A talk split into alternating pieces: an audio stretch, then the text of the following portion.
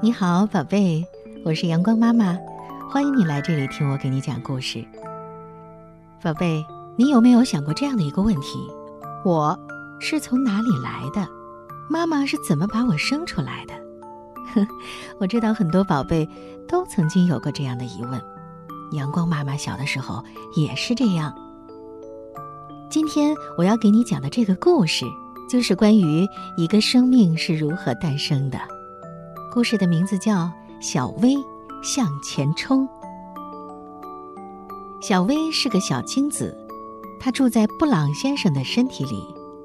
她和三亿个小精子住在一起，都住在布朗先生的身体里。在学校里啊，小薇的数学实在不好，不过。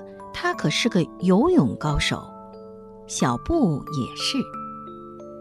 眼看着游泳冠军赛的日子一天一天的近了，小薇每天都在认真的练习着。三亿个小精子也一样，冠军只有一个奖品，就是一个美丽的卵子。这个卵子住在布朗太太的身体里。上课的时候，老师问。有三亿个小精子参加比赛，你总共要打败几个才能得到冠军，赢得卵子呢？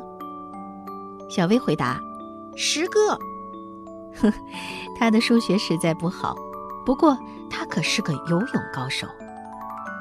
游泳冠军赛的日子终于到了，老师分给每个小精子一副蛙镜、一个号码牌，还有两张地图。一号地图是布朗先生的身体地图，二号地图是布朗太太的身体地图。那天晚上，布朗先生和布朗太太亲密的在一起。老师大喊：“出发！游泳冠军赛开始了！”冲啊！小薇尽全力的往前冲，小布也是。眼看着小布就快要赶上来了。小薇拼命地向前游，好像她的一生就看这次的表现了。小布也是。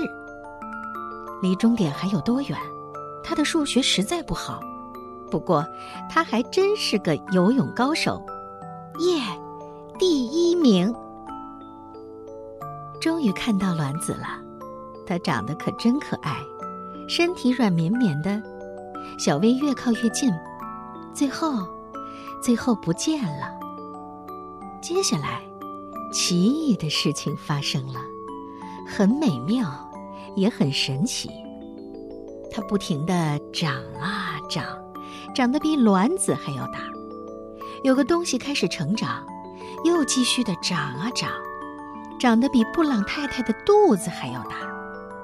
就这样，布朗太太的肚子开始变大，它长啊长。直到小宝宝诞生了，是个小女生，爸爸妈妈叫她小娜。可是小薇到哪里去了呢？没有人知道。不过，当小娜长成一个小女孩去上学之后，她发觉她的数学实在不好。不过，她真是个游泳高手。